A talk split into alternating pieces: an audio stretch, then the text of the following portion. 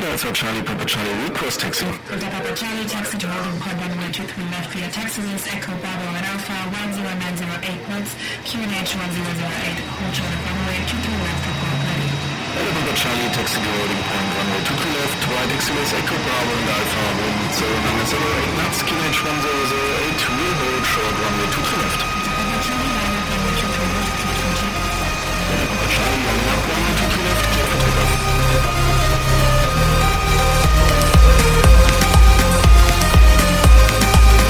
Herzlich willkommen zu einer neuen Folge Air Crash, der Flugunfall-Podcast. Bringt eure Sitze in eine bequeme Position und stellt sicher, dass eure Abspielgeräte eingeschaltet sind. Wir starten sofort.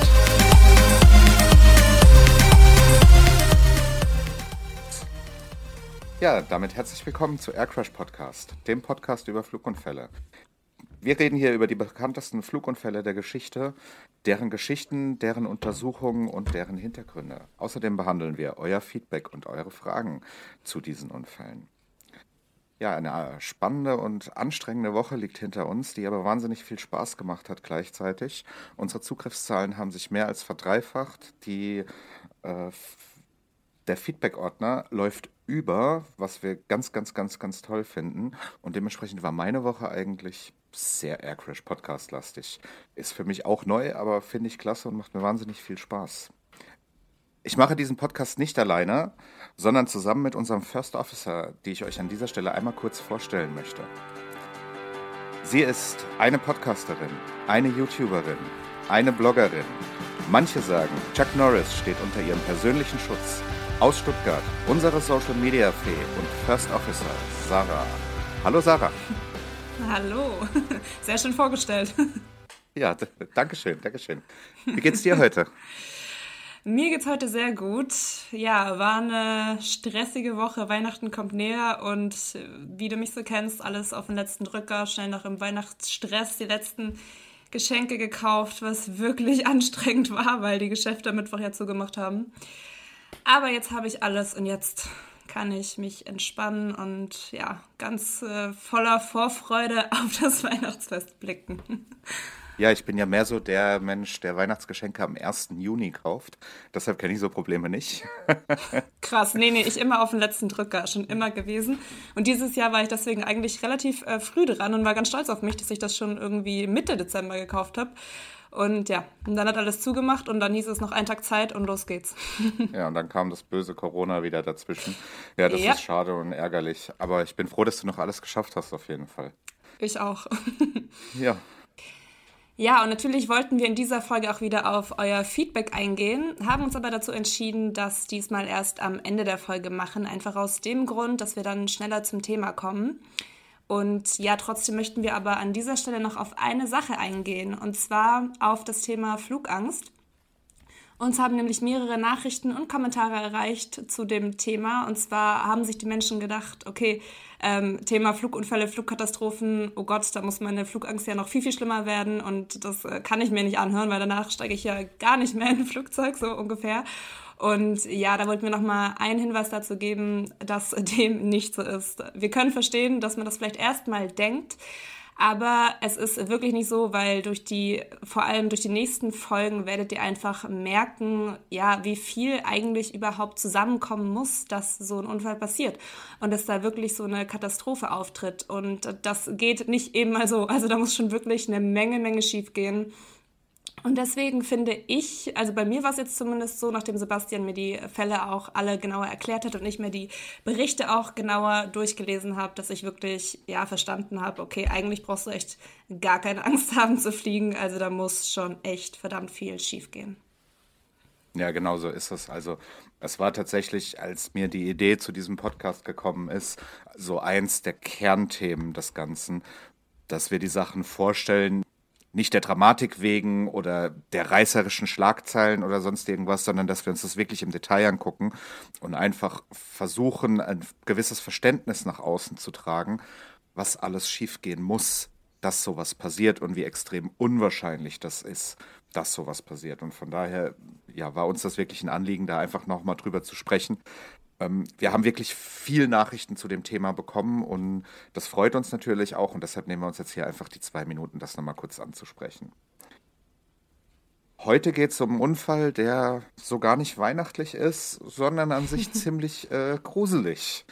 Die Geschichte, die wir euch heute vorstellen, ist der Helios-Flug 522 aus dem Jahr 2005 bei dem ein Flugzeug mit komplett äh, unmächtiger Besatzung und Passagieren mehrere Stunden über Athen gekreist ist. Was da genau passiert ist, erzählt euch jetzt an der Stelle einmal die Sarah. Am 14. August 2005 um 9.07 Uhr morgens startet Helios Airways Flug 522 mit einer Boeing 737-300 in Larnaca, Zypern, Richtung Prag mit einer geplanten Zwischenlandung in Athen. Es ist ein schöner, sonniger Tag und der Flug soll unspektakulär und mit atemberaubender Sicht verlaufen. An Bord befinden sich 115 Passagiere und sechs Besatzungsmitglieder. Kurz nach dem Start, in etwa 4000 Meter Höhe, ertönt ein Alarm im Cockpit, den der Kapitän als fehlerhafte Startkonfiguration identifiziert. Das ergibt für die Crew jedoch keinen Sinn, da dieser Alarm eigentlich nur am Boden ausgelöst werden kann.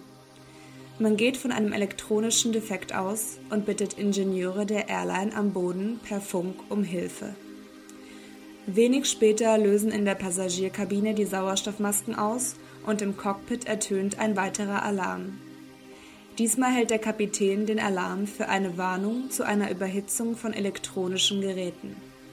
Dass die Sauerstoffmasken ausgelöst haben, erkennt er nicht.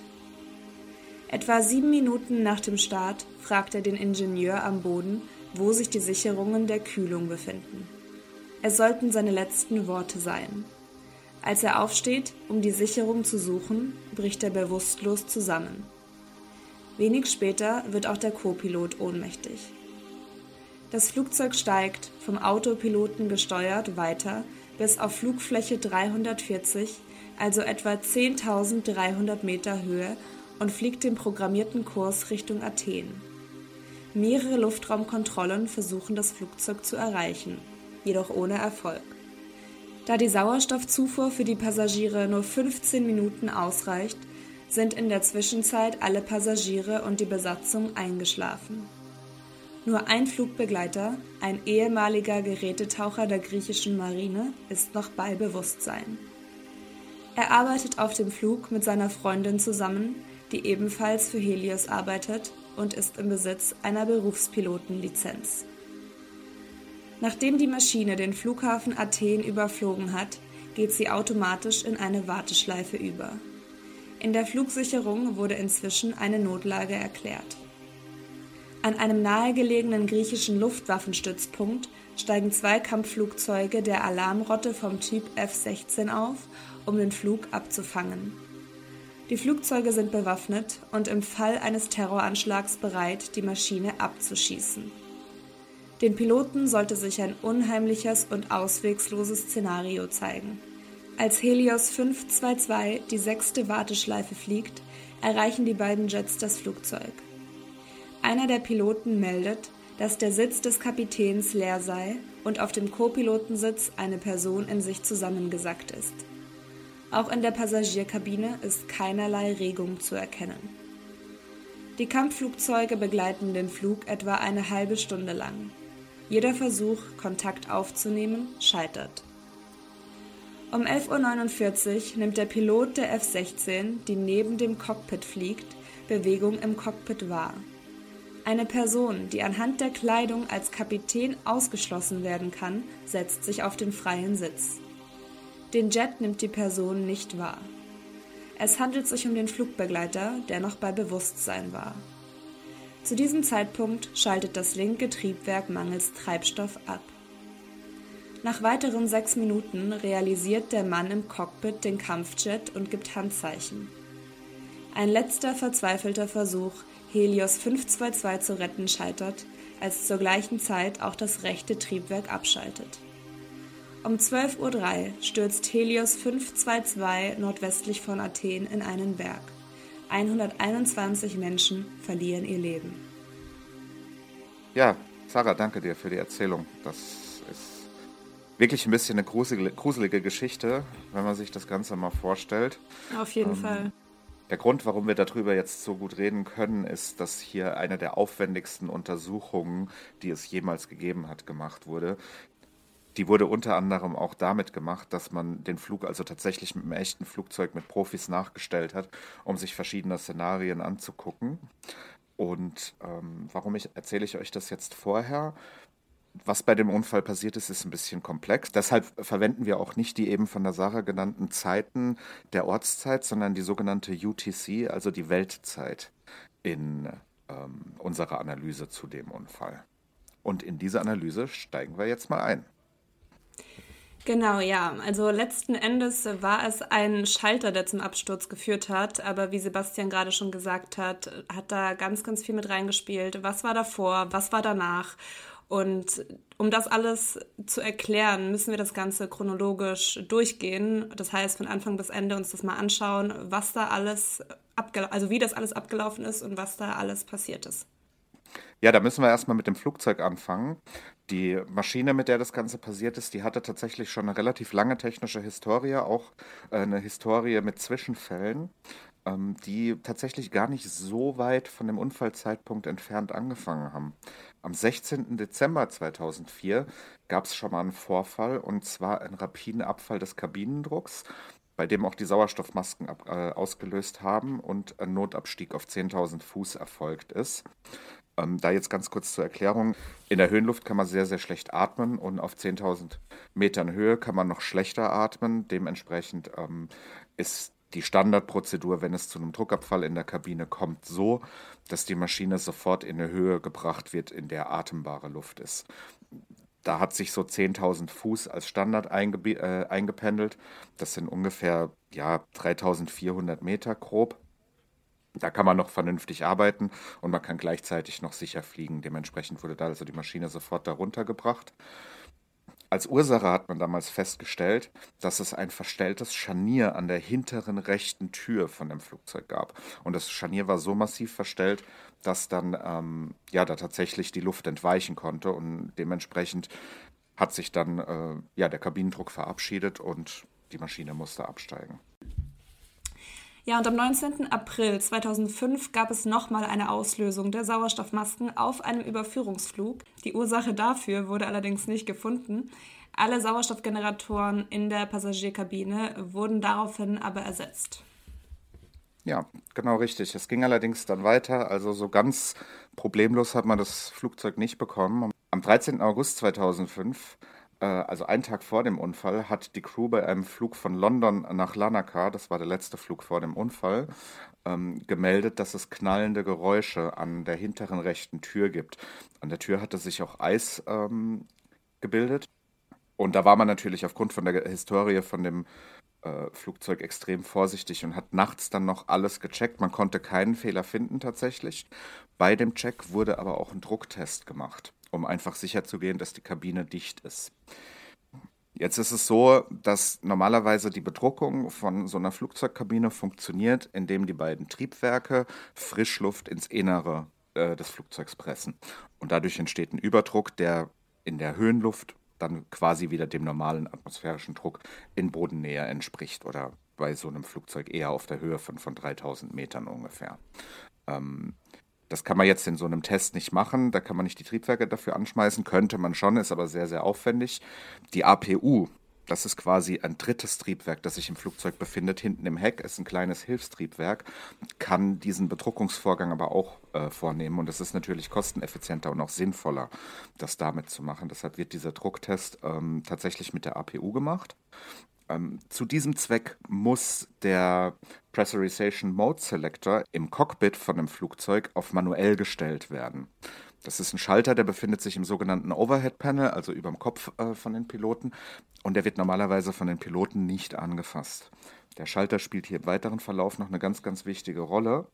Ähm, aber hier muss er halt tatsächlich äh, ausgeschaltet werden, beziehungsweise nicht ausgeschaltet werden, sondern auf manuell geschaltet werden damit diese Dichtigkeitsprüfung möglich ist, weil der auf der Automatikposition sonst einfach sagen würde, nee, der Druck hier drin ist doch prima, ich lasse alles, wie es ist und verändere gar nichts. Genau, und an dieser Stelle müssen wir nochmal auf die Checklisten und auf die Wartungsarbeiten drauf eingehen. Die Wartungsanweisung sieht vor, dass der Schalter am Ende dieser Prüfung wieder auf Auto gestellt wird, was hier allerdings nicht passiert ist.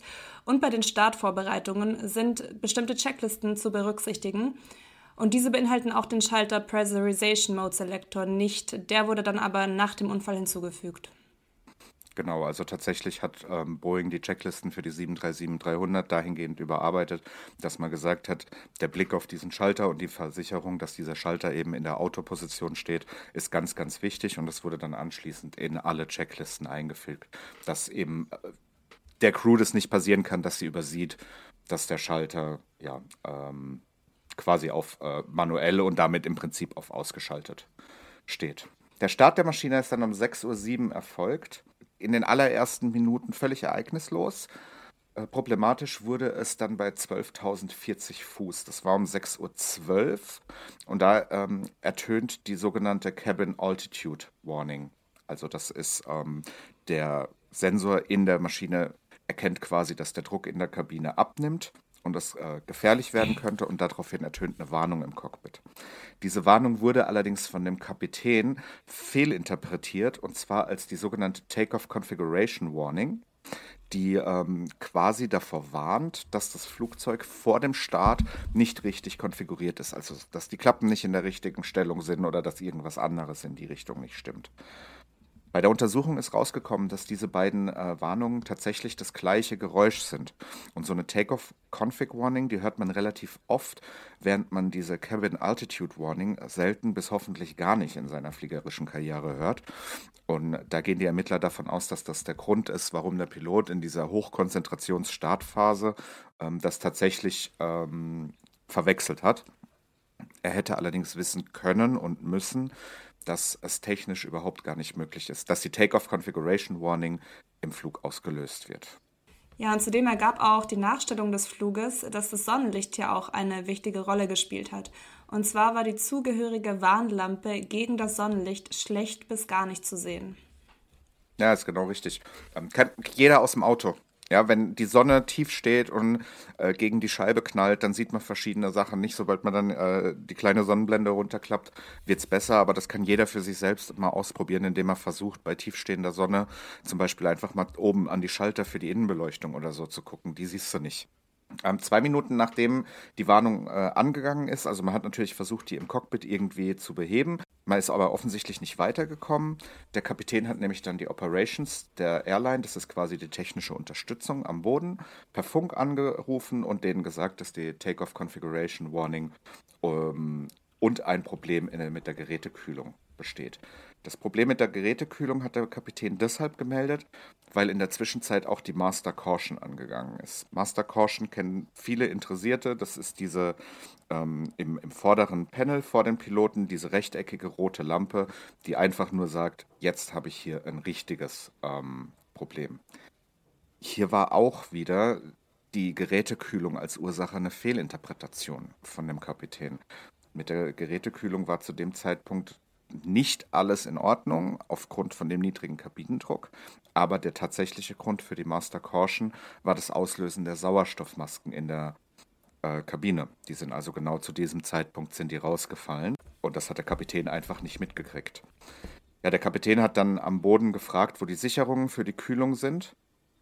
Der Ingenieur am Boden hat gesagt, hinter dem äh, Captain-Sitz, also hinter seinem eigenen Sitz. Und das war auch der letzte Funkkontakt. Der Kapitän ist dann aufgestanden, um die Sicherungen zu suchen und ist äh, bewusstlos zusammengebrochen. Das weiß man, weil das Geräusch, wie er ja, quasi umfällt, ähm, auf dem Cockpit Voice Recorder ganz deutlich zu hören war. Ja, und Sau Sauerstoffmasken ist nochmal ein gutes Stichwort. Und zwar sollte man da vielleicht Folgendes wissen, dass die für ungefähr 15 Minuten ausreichen. Und ja, nach diesen 15 Minuten dauert das ungefähr in 22.000 Fuß Höhe 10 Minuten, ähm, bis man ja einschläft und dann ohnmächtig wird. Und in 30.000 Fuß geht das schon nach ungefähr einer Minute und 15 Sekunden. Also das geht unglaublich schnell, nachdem dieser Vorrat ähm, aufgebraucht ist. Ja, genau. Und vor allem die Zeit verändert sich halt auch, je höher man steigt, umso schneller geht das Ganze. Und jetzt haben die Passagiere quasi noch, und ich meine das überhaupt nicht makaber, sondern wirklich sachlich, eine Gnadenfrist von 15 Minuten gehabt, ähm, weil die Sauerstoffmasken da ja deployed, sagt man dazu, also ausgelöst waren. Ähm, Im Cockpit war man sich zu dem Zeitpunkt so überhaupt, überhaupt gar nicht bewusst, dass der Kabinendruck nicht stimmt und hatte deshalb gar keine Sauerstoffmaske auf. Also man kann davon ausgehen, dass als der Kapitän aufgestanden ist, er wirklich schon am Ende seiner nutzbaren, bewussten Zeit war ähm, und das dementsprechend ja gar nicht anders machen konnte. Die Maschine fällt in so einem Fall natürlich nicht einfach vom Himmel, ähm, sondern ist weitergeflogen und zwar den im FMC programmierten Kurs Richtung Athen. Ähm, das FMC ist das, der sogenannte Flight Management Computer. Das ist im allerweitesten Sinne eine Erweiterung des Autopilots, die alle größeren Maschinen haben. Ein Autopilot kann vereinfacht gesagt sagen, ich kann geradeaus fliegen, ich kann die Höhe halten oder ich kann einen gewissen Kurs halten. Oder alles zusammen. Der FMC ist in der Lage, einzelne Wegpunkte, ähnlich wie ein Navigationssystem im Auto, ähm, abzurufen und die dann dem Autopilot mitzuteilen und dadurch den Kurs an diesen Wegpunkten zu ändern. Und genau das ist hier auch passiert. Also die Maschine ist erstmal, wenn man jetzt vom Funk absieht, tatsächlich, was, was den Radarkurs angeht, ihren ganz normalen Kurs weitergeflogen und ist um 6.22 Uhr auf Flugfläche 340 angekommen. Das war die programmierte Höhe für diesen Flug und ist da auch ganz normal in den Geradeauskurs äh, übergegangen. Sie ist dann weitergeflogen, ähm, ist ganz normal nach Athen geflogen, Richtung äh, ja, Anflug auf den Flughafen und letzten Endes auch Endanflug, hat dabei aber die Höhe nicht verändert. Also sie ist quasi das Flugprofil abgeflogen, ist aber dabei immer in 34.000 Fuß Höhe geblieben. Dann hat sie natürlich zwangsweise die Bahn überflogen und der eben erwähnte Flight Management Computer erkennt in dem Fall, oh, das war ein Missed Approach, also ein sogenannter Fehlanflug, und geht automatisch in das Programm über, um aus dem Fehlanflug rauszusteigen und dann in eine Warteschleife überzugehen. Und das ist hier auch passiert. Und so ist es zustande gekommen, dass die Maschine also in dem ganz normalen veröffentlichten Warteschleifenbereich vom Athener Flughafen sich quasi eingekreist hat und dort äh, dann auch geblieben ist und dort die ganze Zeit im Kreis äh, geflogen ist. Jetzt mal eine ganz simple Frage zwischendurch. Also wie reagiert man eigentlich am Boden, ne? wenn man jetzt merkt, okay, der Flieger ist gar nicht mehr zu erreichen, wir haben keine Ahnung, was da los ist. Was, was macht man da? Ja, da gibt es natürlich äh, Prozeduren dafür, die ganz wichtig sind und die hier auch gegriffen haben. Also der Flug wird ja regelmäßig von den Verkehrskontrollen ähm, versucht zu erreichen. Das war hier im ersten Fall die Nicosia ACC, die Verkehrskontrolle, die quasi für den Abflug von Lanaka zuständig war auf Zypern. Und dort hat man zwischen 6.30 Uhr und 6.35 Uhr mehrfach versucht, den Flug zu erreichen dass ein Funkgerät mal ausfällt, ist an sich jetzt noch nichts Besonderes. Da kriegt auch kein Fluglotse Panik, wenn sowas passiert. Ja, man versucht dann oft auf Umwegen die Verbindung herzustellen. Hier hat man es auch über einen anderen Flug versucht. Der andere Flug war allerdings auch erfolglos. Die Maschine ist in der Zwischenzeit weitergeflogen und ist dann auch in den Sektor von der Atiniai ACC eingeflogen und hat sich dort logischerweise nicht gemeldet. Da hat man auch weiter versucht, den Flug zu erreichen. Ähm, um 7.16 Uhr hat man dann ähm, sicherheitshalber schon mal die Anflugkontrolle von Athen, den Tower in Athen und die griechische Luftwaffe äh, verständigt. Hier sind aber alle von einem Funkproblem ausgegangen. Jetzt muss man allerdings dazu sagen, es gibt im Flugzeug mehrere Funkgeräte und eins davon ist nicht dazu da, äh, Stimmen zu übertragen. Ganz viele sind nicht dazu da, Stimmen zu übertragen, aber eins ist äh, dazu da, ähm, den Fluglotsen Informationen zu geben, ohne Stimmen zu übertragen, nämlich der sogenannte Squawk-Ident. Das ist quasi ein kleines Funkgerät, das nichts anderes als eine Zahlenkombination übermittelt und diese Zahlenkombination wird benutzt, um das Flugzeug auf dem Radarschirm zu identifizieren. Und es gibt äh, verschiedene, also genau gesagt gibt es drei verschiedene Notfall-Squawks, nennt man das. Und zwar ist das die 7500 für eine Entführung, die 7600 für ein Funkproblem und die 7700 für einen generellen Notfall. Natürlich hat dieser Flug auch keinen dieser drei Squawks gesendet, so dass wir jetzt ähm, sicherlich schon eine Vermutung Richtung Terroranschlag äh, vorliegen hatten. Weil wenn jemand, der sich auskennt, ein Flugzeug entführt, dann weiß er eben, dass es einen in Anführungsstrichen geheimen äh, Transponder-Code, also dieses Squawk, das nennt man Transponder, ähm, einen geheimen Transponder-Code gibt, um der Flugleitstelle oder der Flugsicherung mitzuteilen, hier gibt es äh, eine Entführung. Das ist halt auch nicht passiert. Ja, sehr gut und ausführlich erklärt von dir, aber ich habe auf jeden Fall noch eine andere Frage was ich auch super spannend finde, ne, da gab es ja diese zwei Kampfjets und in der sechsten Runde der Warteschleife, das war dann um ungefähr 8.23 Uhr, wurde ja der Flug, wie gesagt, von zwei F-16 Kampfjets abgefangen. Und was muss passieren, dass es so weit kommt? Also wann kommt sowas vor und war das in so einem Fall jetzt ein normaler Prozess? In dem Fall war es ein absolut normaler Prozess, ja. Die F-16s sind äh, im Prinzip ab dem Moment, wo man die, die griechische Luftwaffe da involviert hat, bereit gewesen zum Starten und sind dann auch kurz drauf, ähm, in der Fachsprache heißt es gescrambled worden, also äh, im Prinzip in Notstartverfahren versetzt worden und sind sofort aufgestiegen. Ähm, überall, eigentlich überall auf der Welt, stehen für solche Situationen Kampfflugzeuge bereit. Das nennt man Alarmrotte. Und die wird dann halt eben informiert die fliegen da erstmal so neutral wie möglich es letzten Endes geht ran und äh, gehen davon aus, dass sie überprüfen sollen, was mit dem Flugzeug passiert. Sowas kommt sogar recht häufig vor. In aller Regel ist es so, dass man dann ähm, mit dem Piloten von so einem Flugzeug visuellen Kontakt, also wirklich Auge zu Auge aufnimmt und sich über Handzeichen miteinander verständigt, relativ schnell rausfindet, wir haben hier ein technisches Problem, wir haben gar keinen Funk mehr und dann folgt man diesen Kampfflugzeugen zu einem zugewiesenen Landeort. Das ist der normale Fall. Ähm, trotzdem müssen die Piloten natürlich immer davon ausgehen, dass es sich um eine Luftnotlage handelt oder schlimmer, dass es sich um einen terroristischen Angriff handelt. Und wir dürfen hier nicht vergessen, wir befinden uns einige Jahre schon nach dem 11. September 2001 und das Verfahren in so einem Fall wurde nach dem 11. September 2001 ganz massiv konkretisiert. Vor allem wurde auch diese furchtbare Frage äh, in Europa ja geklärt, ob ein Flugzeug in so einem Fall abgeschossen werden darf. Und die Antwort darauf ist, ja, darf es. Und deshalb ist es also so, dass äh, zwei Maschinen aufsteigen. Eine bringt sich hinter dem Flugzeug in Schussposition, die andere fliegt nach vorne zum Cockpit und guckt da rein. Das ist hier auch passiert. Ähm, der Pilot von der vorderen F-16 hat da reingeguckt, hat festgestellt, dass der Sitz des Kapitäns leer ist, hat gese gesehen, dass auf dem Co-Pilotensitz eine Person zusammengesackt da sitzt, ist dann, hat sich ein Stück zurückfallen lassen, hat versucht, in der Kabine Bewegung zu erkennen, hat dort keine erkannt, hat aber erkannt, dass alle Sauerstoffmasken ausgelöst sind. Und damit ist dann offiziell von der ähm, Verkehrskontrolle in Athenai äh, die Luftnotlage um 8.40 Uhr erklärt worden. Ja, Wahnsinn auf jeden Fall. Und der CVR, also der Voice Recorder, zeichnet ja auch in dieser Zeit noch Geräusche auf. Und zwar hört man unter anderem das Eingeben eines Codes und das Öffnen der Cockpit-Tür und noch ein weiteres Geräusch, das dem Hantieren der Sauerstoffmaske zuzuordnen ist. Und an dieser Sauerstoffmaske wurden später ja auch noch die DNA des Co-Piloten gefunden.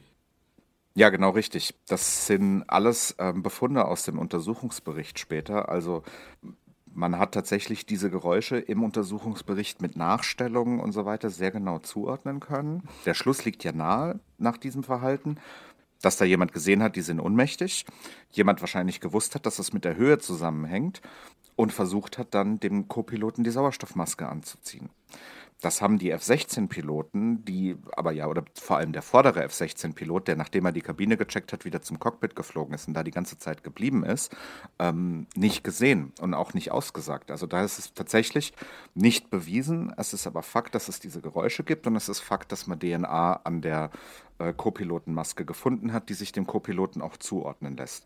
Man kann also tatsächlich davon ausgehen, dass vorher schon mal eine Person die Kenntnis über den Code der Cockpit-Tür hatte, das äh, Cockpit betreten hat und dann ähm, versucht hat, dem Co-Piloten die Sauerstoffmaske aufzuziehen.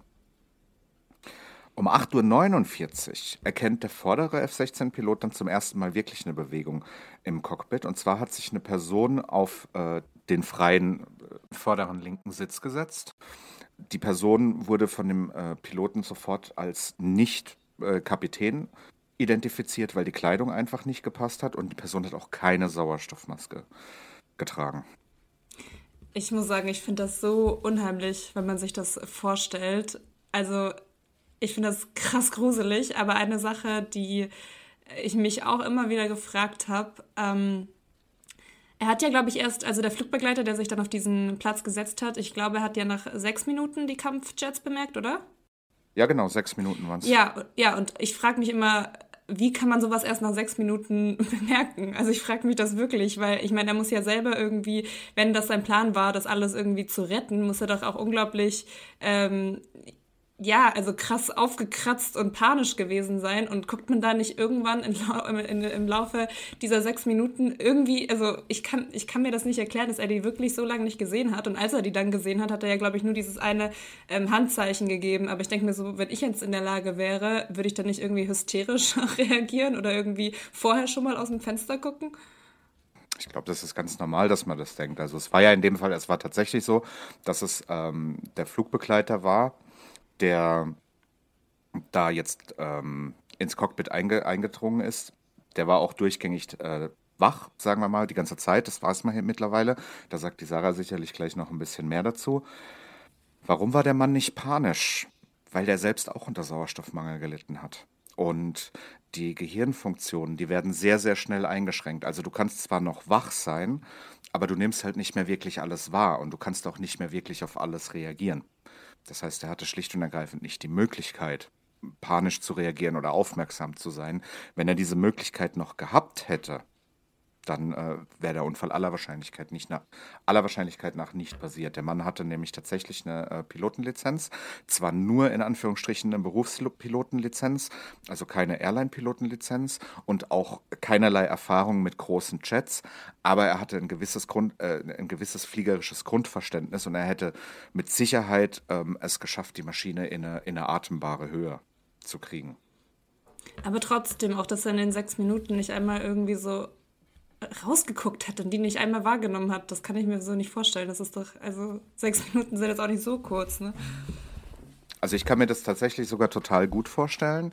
Ähm, man geht davon aus, dass er sich damit auseinandergesetzt hat, wie er dieses Flugzeug zum Sinken bringt. Und Flugzeugcockpits sind extrem unterschiedlich und extrem komplex. Und wenn du halt nicht weißt, wie du das in der 737 machst, dann ja, weißt du es tatsächlich schlicht und ergreifend nicht und musst dich damit auseinandersetzen. Und da gibt es eine ganze Menge Knöpfe und eine ganze Menge Schalter, die er wahrscheinlich einfach abgesucht hat, um den Autopiloten zu identifizieren oder zu identifizieren, wo ist dieses, dieser Drehknopf zum Sinken des Autopiloten. Also wie man sich da sechs Minuten beschäftigen kann, wenn man versucht, ein Flugzeug zu landen, das man noch nie in seinem Leben geflogen ist. Da kommen mir schon ein paar Ideen wie man das machen kann. Okay, ja, und jetzt nochmal auf den Flugbegleiter zu sprechen zu kommen. Ähm, er hat ja mit, also seine Lebensgefährtin war ja auch zusammen, auf dem, zusammen mit ihm auf dem Flug. Und er war ja auch ehemaliger Gerätetaucher der griechischen Marine. Und ja, man nimmt ja auch an, dass er sich durch die ganze Kabine nach vorne gekämpft hat. Wie genau ist auch unklar, aber fest steht ja, dass drei mobile Sauerstoffflaschen benutzt gefunden worden sind. Ja, genau richtig. Also es gibt zwei Szenarien, wie er durch die Kabine gekommen ist. Ähm, das erste und unwahrscheinlichere ist, dass er die äh, Auxiliary Sauerstoffmasken, also die zusätzlichen Sauerstoffmasken ver äh, verwendet hat. Das ist ganz einfach, wenn es in der Reihe sechs Sitze gibt, gibt es in der Reihe sieben Sauerstoffmasken. Also wir haben pro Reihe immer eine extra Sauerstoffmaske, die tatsächlich dafür gedacht ist, dass sich Flugbegleiter im Notfall im Flugzeug bewegen können. Jetzt hast du aber angesprochen, Sarah, dass drei benutzte mobile Sauerstoffflaschen gefunden wurden. Da äh, möchte ich auch gern kurz was dazu sagen. Und zwar ist es so, dass an Bord von der 737-300 gibt es vier mobile Sauerstoffflaschen. Ähm, die sind im, äh, in der Kabine verteilt und jeder hat einen kleinen Tank dabei, der für etwa eine Stunde Sauerstoff reicht. Von diesen vier haben wir drei in benutzter Form gefunden. Also geht man schon sehr, sehr, sehr schwer davon aus, dass ähm, die, ja, diese vier, äh, dass diese drei Sauerstoffmasken er verwendet hat, um sich in der Kabine zu bewegen.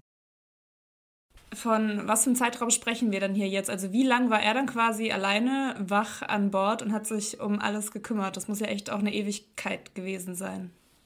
Fast den ganzen Flug. Also wir können im Prinzip die ersten paar Minuten abziehen und danach wissen wir, dass die Gesamtzeit in der Luft ungefähr drei Stunden waren.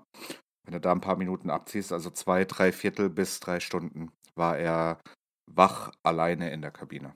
Geht man davon aus. Wir wissen nicht, ob er die komplette Zeit wach war. Es ist aber schwer davon auszugehen, weil da halt wieder, wie gesagt, die Sauerstoffmasken sind ungefähr für eine Stunde ähm, brauchbar. Er hat drei davon quasi aufgebraucht. Also wir können davon ausgehen, dass er tatsächlich drei Stunden ganz alleine war. Das ist halt auch Wahnsinn, ne? Stell dir mal vor, du bist jetzt ähm, alleine wach in so einem Flieger und weißt eigentlich, okay, ich bin jetzt komplett allein auf mich gestellt und wenn du das Ding nicht irgendwie rettest, dann, dann war es das, ne? Was das eigentlich für ein krasses und schlimmes Gefühl sein muss. Absolut, also völlig unvorstellbar. Zumal, wie gesagt, der Mann hatte fliegerische Erfahrung, der hatte eine Be Be Berufspilotenlizenz. Sein persönlicher Traum war es eigentlich auch, irgendwann mal Linienpilot zu werden. Dadurch wusste er natürlich auch, dass eine 737 landen jetzt nichts ist, was man so eben mal aus dem Ärmel schüttelt. Ja, also der hat wahrscheinlich stundenlang auf seinen Tod gewartet. Kann man wirklich so sagen. Und das ist schon ähm, in einem Flugzeug mit 100 Menschen, ganz, also im Prinzip ganz alleine, weil alle anderen ohnmächtig waren. Ja, es ist schon wahnsinnig krass. Ja, vor allem sind es ja, wie gesagt, äh, zwei Paar Schuhe, ne? Die Berufspilotenlizenz, die er hatte und dann die Maschine jetzt zum Landen zu bringen, ähm, das ist halt schon nochmal was ganz genau. anderes. Genau. Ja, kannst du überhaupt nicht miteinander vergleichen. Also so ein Passagierflugzeug wird nicht wie kleine Flugzeuge mit einer allgemeingültigen Lizenz geflogen, sondern da gibt es halt für jeden Typ nochmal eine individuelle ähm, Lizenz, die nennt man Type Rating und da wird richtig auf diesen Typ geschu geschult. Da gibt es ganz, ganz viele Punkte zu beachten. Also das ist echt, äh, ja, nicht wirklich einfach. Da kannst du, wenn du eine Berufspilotenlizenz hast, dann weißt du so grob, wie du so ein Flugzeug steuerst, aber die Feinheiten kennst du nicht. Und sowas sicher auf den Boden zu kriegen, ist einfach extrem unwahrscheinlich.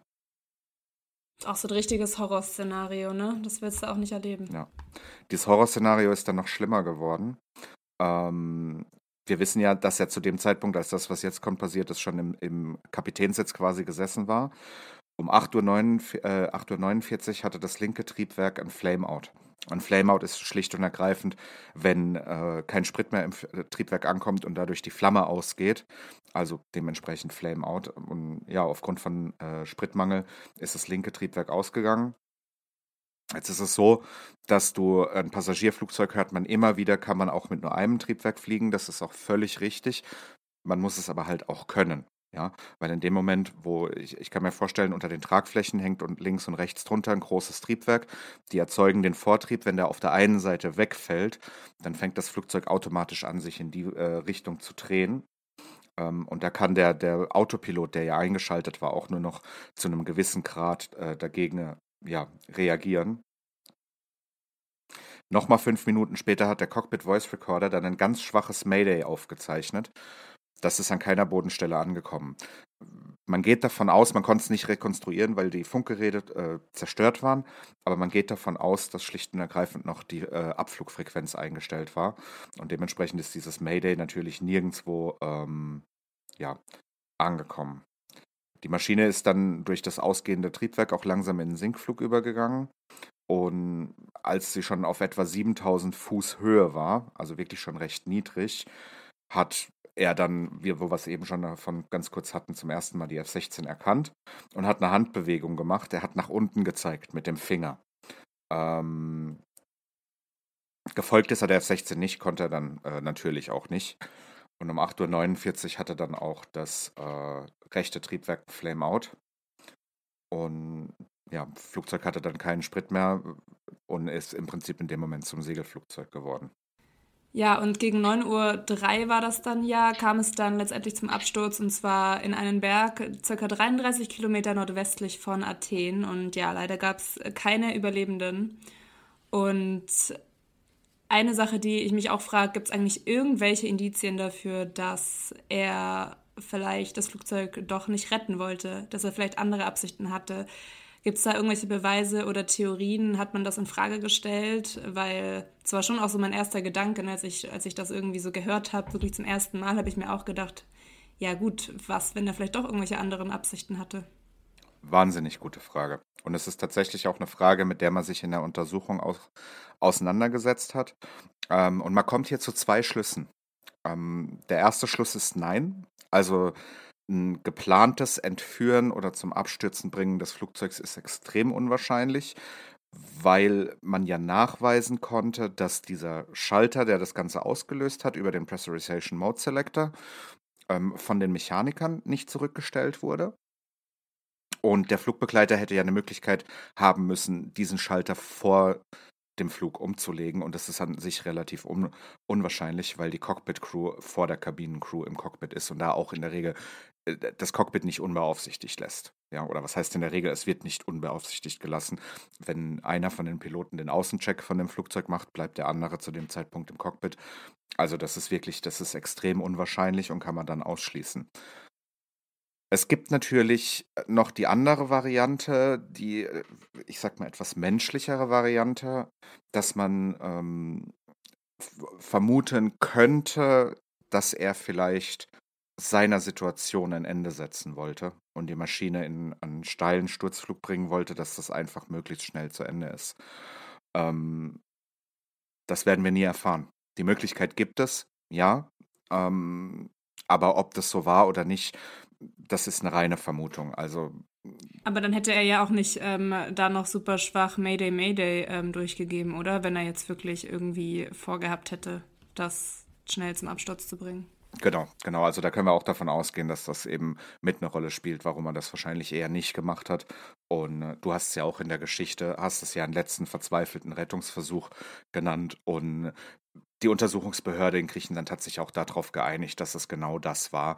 Und ich möchte eigentlich auch ganz gerne davon ausgehen, dass es das war, zumal die vorhandenen Indizien ja auch sehr, sehr, sehr deutlich dafür sprechen. Der vordere Kampfjet-Pilot hat er jetzt aufgrund dessen, dass der eine Pilot auf dem Sitz zusammengesackt ist und die Menschen, ähm, dass ja in der Kabine keine Reaktion war, hat jetzt aufgrund dessen dann gewusst, okay, das, es handelt sich hier nicht um, um einen Terror, ähm, ja, um terroristischen Flug. Oder woran hat er das jetzt wirklich äh, festgemacht direkt, dass das auf jeden Fall keine Rolle spielt? Also man kann ganz schwer davon ausgehen, dass er das tatsächlich deshalb gewusst hat, ja. Ähm, das ist aber nicht seine Aufgabe. Du bist als Kampfpilot, bist du quasi Vermittler ja, und du machst, was dir gesagt wird. Das heißt, er hat die Situation beschrieben, der, die er sieht, und daraufhin hat man am Boden entschieden, okay, das ist eine Luftnotlage. In dem Fall ist es extrem offensichtlich und ich gehe davon aus, dass das also auch zu keinem Zeitpunkt jemand in Frage gestellt hat, dass es äh, eine Luftnotlage ist. Erstmal ist ja die Situation, der Kapitän sitzt frei und die andere äh, Person in sich zusammengesackt schon durchaus, durchaus was, was auf Terrorrückschlüsse zulassen könnte. Ja, aber dass die komplette Kabine unmächtig war und die Sauerstoffmasken in der Kabine äh, ausgelöst waren, da wird es dann wirklich unwahrscheinlich. Das passt einfach nicht zu einem terroristischen Anschlag. Also da war die Entscheidung mit Sicherheit voll und ganz richtig, dass man sich hier entschieden hat, dass das Ganze eine ernsthafte Notlage und ein Terrorangriff ist auch eine ernsthafte Notlage, aber halt eben, dass es eine Notlage und kein Terrorangriff ist in dem Fall. Mhm. Und ähm, ja, die, die Rolle des hinteren Kampfjets-Fliegers will ich halt auch nicht haben. Ne? Also der fliegt ja dann hinterher und wartet darauf, was der vordere Kampfjet-Pilot berichtet und von sich gibt. Und stell dir mal vor, kriegst auf einmal dann irgendwie doch den, ähm, ja, die Anweisung, jetzt doch schießen zu müssen. Das ist halt, das ist auch krass. Also das ist heftig. Dann weißt du einfach, okay, da vorne sitzen ich glaube, hier waren es jetzt 121 mit der Crew, äh, 121 Menschen und du bringst jetzt gleich einfach alle um. Total, ja. Will man sich nicht vorstellen, kann man sich nicht vorstellen. Diese Debatte ist ja überhaupt erst nach dem 11. September 2001 aufgekommen, ob es moralisch vertretbar ist, ähm, Passagierflugzeuge abzuschießen. Meine persönliche Meinung dazu ist, dass das, also ich habe da keine persönliche Meinung dazu, ist vielleicht besser. Ähm, aber ich möchte auch diese Entscheidung niemals treffen möchten und ich möchte auch nicht in der Haut äh, von jemandem stecken, der A, diese Entscheidung trifft und B, ähm, diese Entscheidung ausführt letzten Endes. Weil ich glaube, man kann sich ziemlich sicher sein, dass wenn ein dekorierter Kampfjet-Pilot, das sind ja in der Regel Menschen, die ja ein sehr, sehr, sehr gutes äh, Verständnis, ein sehr gutes moralisches Verständnis haben Ähm, wenn so jemand so sowas ausführen muss, dem seine Karriere ist zu Ende und er wird auch nie wieder in seinem Leben irgendwie klarkommen. Völlig nachvollziehbarerweise. Es hat bis heute keinen Fall gegeben, wo eine Passagiermaschine auf so eine Anweisung hin absichtlich abgeschossen wurde. Ähm, wir hoffen alle, dass das auch nie passiert, aber ja, du hast völlig recht. Also in die Lage möchte man sich nicht reinversetzen. Absolut gar nicht, auf gar keinen Fall. Nee, das ist wirklich äh, Horror.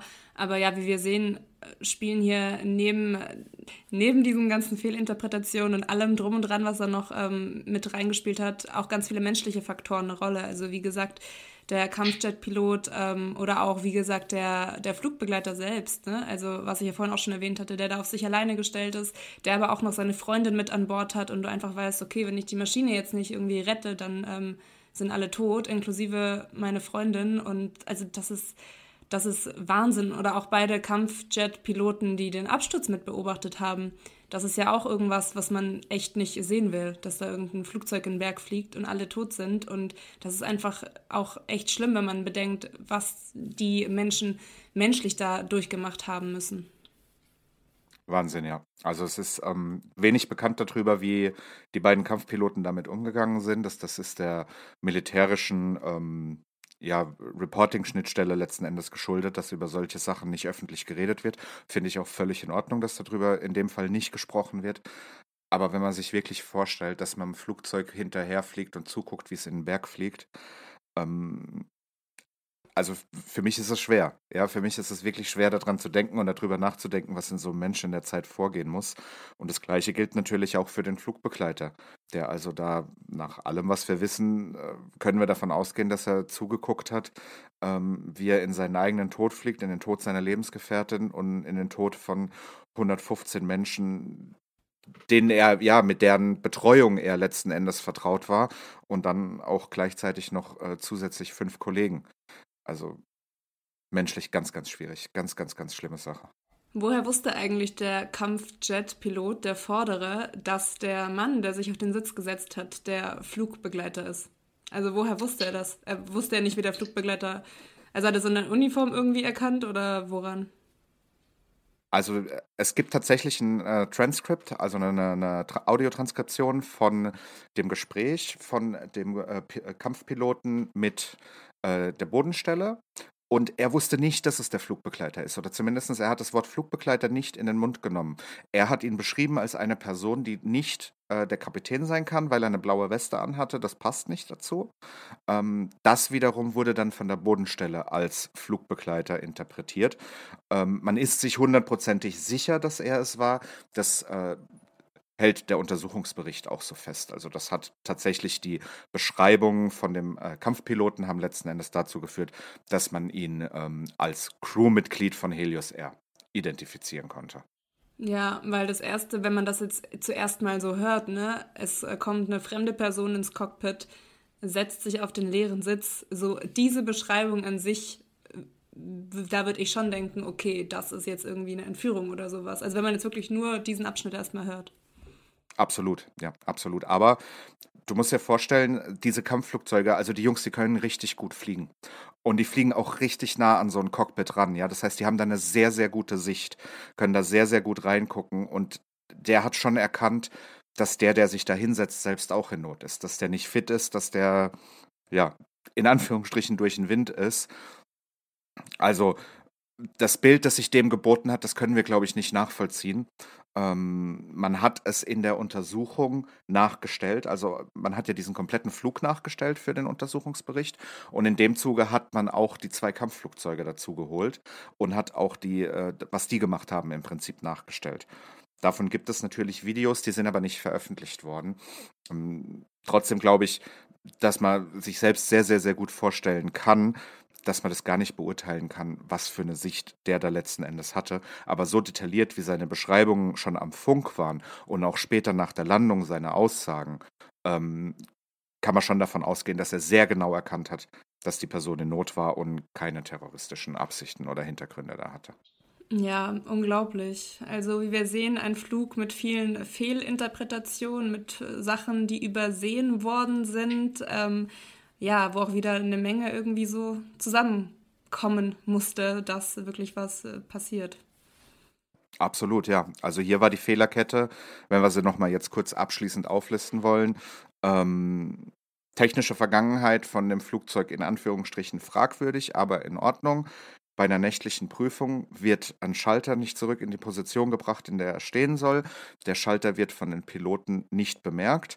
Die Piloten ähm, erkennen zwei Warnungen oder identifizieren zwei Warnungen fehlerhaft und dann letzten Endes das war es, was dann zu dem Ausgang geführt hat. Und dann gab es ja immer noch diese kleine Chance, dass sie zumindest die Piloten gemerkt hätten, dass der Kabinendruck nicht stimmt. Sie hätten jeder nur neben sich greifen müssen und hätten ihre Sauerstoffmaske aufziehen müssen. Die Sauerstoffmasken für die Piloten, das sind große Sauerstoffmasken, die entsprechen so ein bisschen dem, was man vielleicht aus Top Gun kennt, in Anführungsstrichen. Nur, dass es halt komplett Vollgesichtsmasken sind. Die sind mit einer permanenten Sauerstoffversorgung aus dem Tank verbunden, also nicht mit so einem Generator wie die in der Passagierkabine. Die hätten nur realisieren müssen, hier stimmt was nicht mit dem Sauerstoff. Dann wären alle Fehler, die vorher passiert sind, völlig irrelevant gewesen, weil sie es dann sofort hätten beheben können.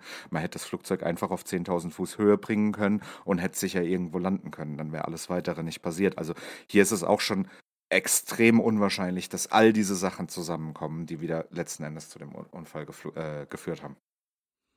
Ja, unglaublich. Ähm, ein ja wirklich, wirklich gruseliger Flug, dessen letzte Detailfragen nie geklärt werden konnten aber man sich äh, ja bei den meisten Sachen sehr, sehr sicher sind, dass sie so abgelaufen sind.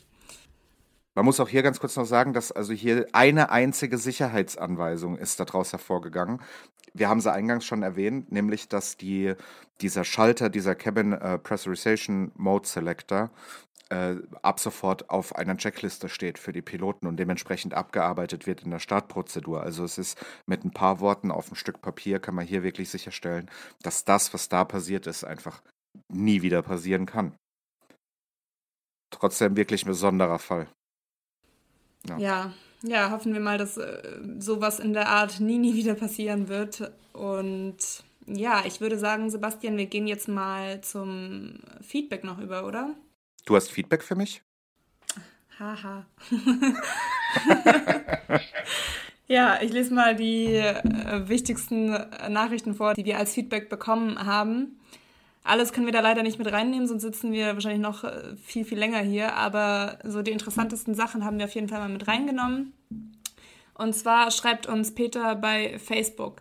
Die Katastrophe von Überlingen war zwar schlimm, aber am 14.08.1972 ereignete sich in Königs Wusterhausen mit 156 Todesopfer die größte Katastrophe auf dem deutschen Grund. Eine Ilyushin IL-62, der Interflug, stürzte nach einem Brand im Heck ab. Ja, ähm, Peter, hast du recht. Das ist äh, tatsächlich genauso passiert und das war auch wirklich ein äh, schlimmer Unfall. Ähm, Dein Feedback bezieht sich, glaube ich, darauf, dass wir die Katastrophe von Überlingen als ähm, schlimmsten Unfall der Bundesrepublik Deutschland äh, benannt haben. Das ist ein statistischer Wert. Das war auch die schlimmste Katastrophe der Bundesrepublik Deutschland, weil Königs Wusterhausen zu dem Zeitpunkt halt noch DDR war und dementsprechend nicht äh, zu Deutschland gehört hat. Trotzdem danke für den Hinweis auf den Flug. Ich habe den gleichen Hinweis mehrfach bekommen, muss ich ehrlich sagen.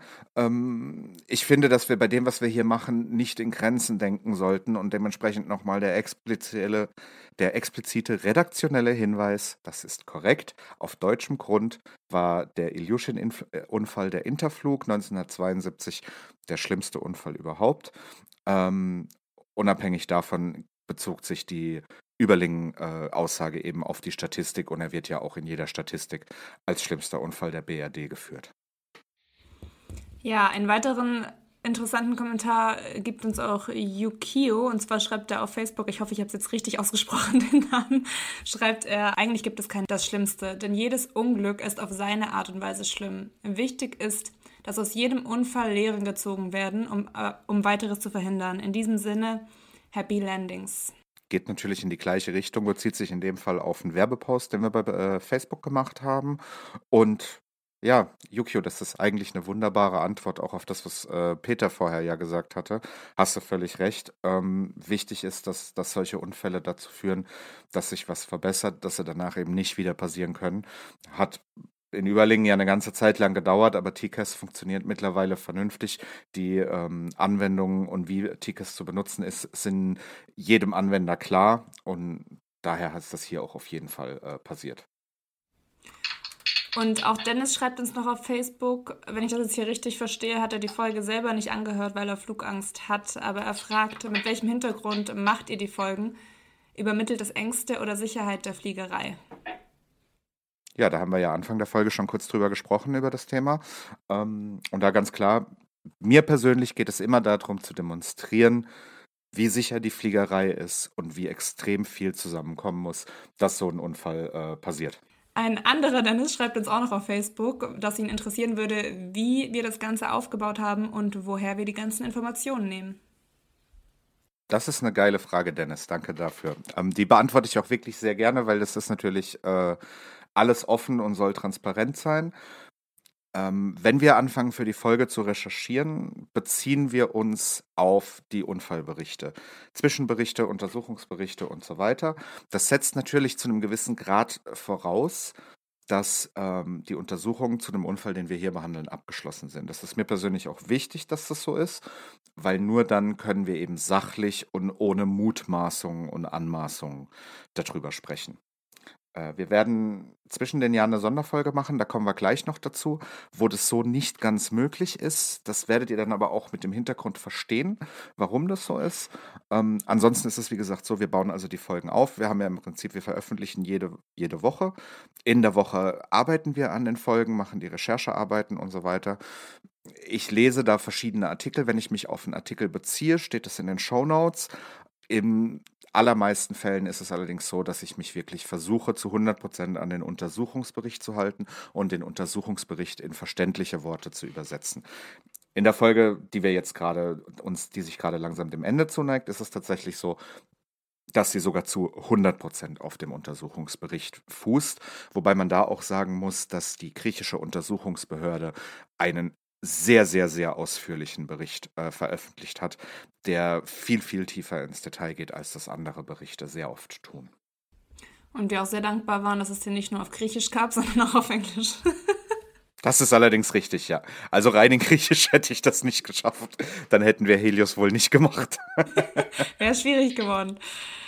Ja, und dann hat uns auch noch eine ganze Menge Feedback mit Lob erreicht, mit Kritik erreicht, ähm, sowohl zum Podcast selbst als auch äh, zum technischen Hintergrund. Da vorzugsweise meine Aufnahmequalität. Ihr hofft, ihr merkt es, dass die jetzt wieder ein Stück besser geworden ist dieses Mal. Ähm, für das Feedback möchte ich mich einfach mal allgemein bedanken. Das ist nicht so, dass ich da jetzt auf jedes eingehen könnte. Das wäre viel zu viel einfach. Ähm, danke für das ganze Lob, das uns erreicht hat. Danke auch für die Kritik. Da waren wirklich Punkte dabei, die wir mitnehmen konnten, die wir natürlich versuchen auch umzusetzen und generell macht mir die, die Interaktion oder macht uns die Interaktion mit euch wahnsinnig viel Spaß und ich hoffe, dass wir weiterhin so viel ja, Nachrichten von euch bekommen. Auf welchen Wegen wir die bekommen können, erzählt uns jetzt die Sarah. Das hatte ich gerade vor, ja. genau, und zwar, wenn ihr noch weiteres Feedback habt, dann gerne an aircrashpodcast.gmail.com oder auch bei Facebook Aircrash Podcast, Instagram oder auch auf Twitter, überall gleich Aircrash Podcast. Und genau, wenn euch die Folge gefallen hat, dann lasst uns gerne eine Bewertung da und abonniert uns. Das würde mich auch freuen. Sarah, allerdings muss ich dich kurz korrigieren. Bei Twitter heißen wir, weil Twitter den Namen selbstständig vergeben hat, at podcast-crash. Oh. Ähm, ist auch nicht so unser Hauptkanal, von daher ist das sicherlich nicht schlimm. So, ja, nächste Folge ist ein bisschen was Besonderes. Ähm, wir haben uns überlegt, dass wir zwischen den Jahren und schon am nächsten Dienstag auch noch eine Folge veröffentlichen. Allerdings keine normale Folge, sondern ein Special rund um die Situation Boeing 737 MAX. Ihr wisst wahrscheinlich, das ist das Flugzeug, das seit März 2019 gegroundet war. Die Wiederzulassung ist mittlerweile erfolgt und am Dienstag, den 29.12., steht der erste kommerzielle Flug mit dem Flugzeug wieder an. Und das, das, nehmen wir zum Anlass, an dem Tag einfach unser Special über die 737 MAX zu veröffentlichen, ähm, wo wir einer einzigen Frage nur nachgehen. Ist die 737 MAX jetzt sicher oder ist es nicht? Die Sarah kennt die Antwort schon. Ich kenne sie auch. Ja, sie ist sicher. Ihr kennt sie jetzt auch. Trotzdem haben wir da eine ganze Menge dazu zu sagen und das ist echt spannend, weil da wirklich ein richtiger ähm, Wirtschaftskrimi hinten dran steht. Und da ja die meisten Leute jetzt relativ viel Zeit haben, veröffentlichen wir die eben so als Special zwischen unserem normalen Rhythmus am Dienstag. Genau, ja. Und im neuen Jahr starten wir dann direkt wieder am 1.1. mit unserer regulären Folge zu Aeroflot Flug 593 mit einem Airbus A310 aus dem März 1994. Ähm, ja, die Maschine ist abgestürzt, nachdem der Kapitän seinen 15-jährigen Sohn hat damit fliegen lassen. Also äh, ja, wird auch ein sehr spannendes Thema. Ja, auch irgendwie ganz skurrile Geschichte. Ähm, auch sehr spannend. Freue ich mich auch, wenn ihr uns, wenn ihr da reinhört. Bis dahin wünschen wir euch jetzt allen noch äh, schöne zwei Weihnachtstage und wir hören uns äh, schon am Dienstag nächste Woche und dann wieder am 1.1. mit unserer neuen regulären Folge. Bis dahin. Genau, dann wünsche ich euch auch in dem Sinne frohe Weihnachten. Frohe Weihnachten, bis dahin. Macht's gut. Tschüss.